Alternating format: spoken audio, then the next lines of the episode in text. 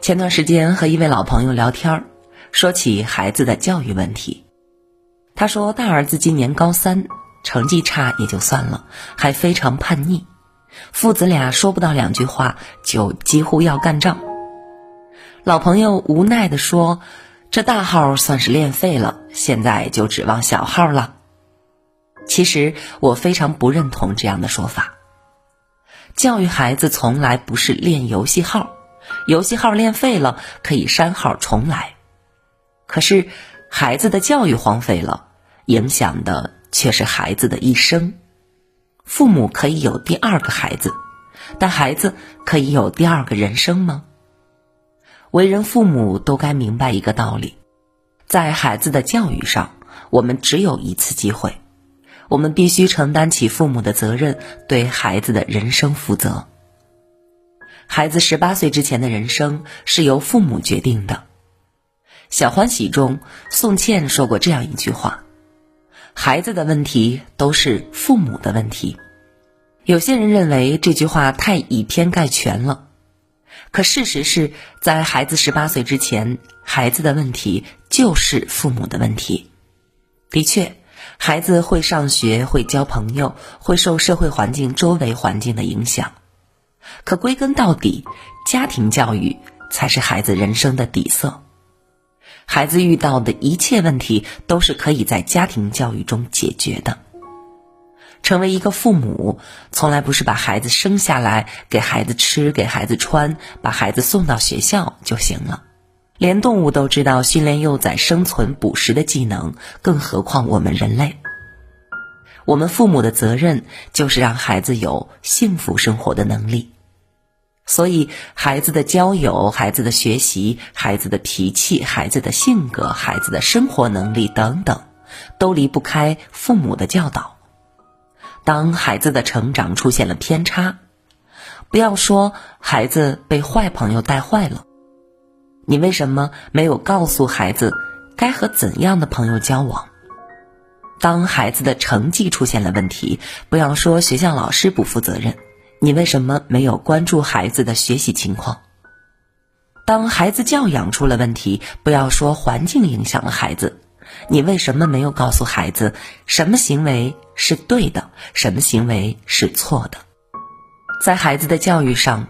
我们父母是很难推卸责任的，任何人都可以说对不起，你的孩子我无能为力，请另请高明吧。但是父母不能。孩子十八岁之后的人生是由十八岁之前的人生决定的。十八岁之后，孩子正式成年了，逐渐离开父母的影响圈，开始自己的单独旅程。这个时候，他会从小小的家庭中走出来，看到更大的世界，认识更多的人。相比于父母，孩子可能和同学、朋友、同事、恋人相处的时间更多，自然也会受周围环境的影响，对世界产生独立的思考。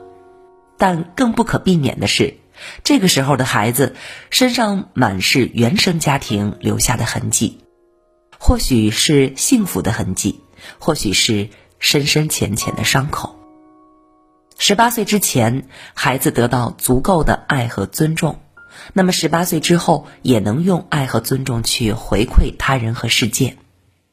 十八岁之前，孩子养成良好的学习和生活习惯，那么十八岁之后，这些习惯也会一直伴随着他，成为他获取幸福和成功的筹码。十八岁之前，孩子习得了各种能力和技能，那么十八岁之后，这些能力就会成为他对抗一切的武器和盔甲。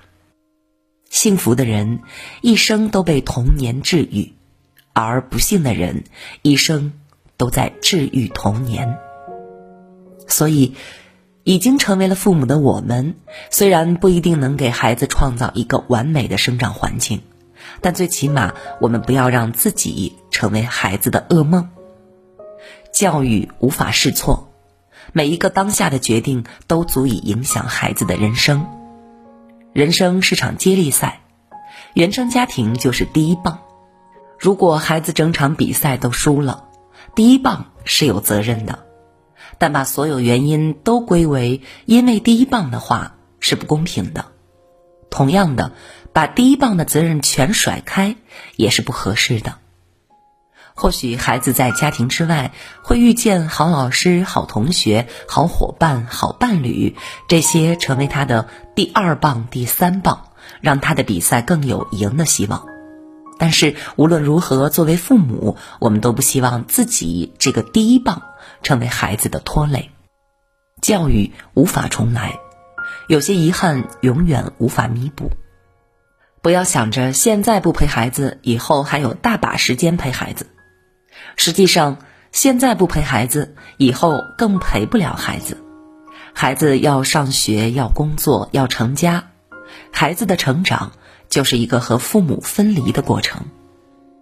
童年时期缺失的陪伴，只会成为一个永远的缺口。不要一味纵容孩子，不舍得教育孩子的后果，就是孩子终将会被其他人用更残忍的方式教育。更不要吝啬于给孩子正面的情绪和温暖的鼓励，没有什么比让孩子充分感受到自己是被爱的，更能让孩子幸福。教育孩子这件事儿，绝不是三言两语就能说清楚的，很多细节都是需要我们在实践中进行。但是，唯一有一点是我们父母必须一直谨记在心的：教育是一门。遗憾的艺术，但育人却容不得任何差错。我们始终要认真的对待孩子的每个问题。教育路上，更需要学习和改正的，其实是我们父母。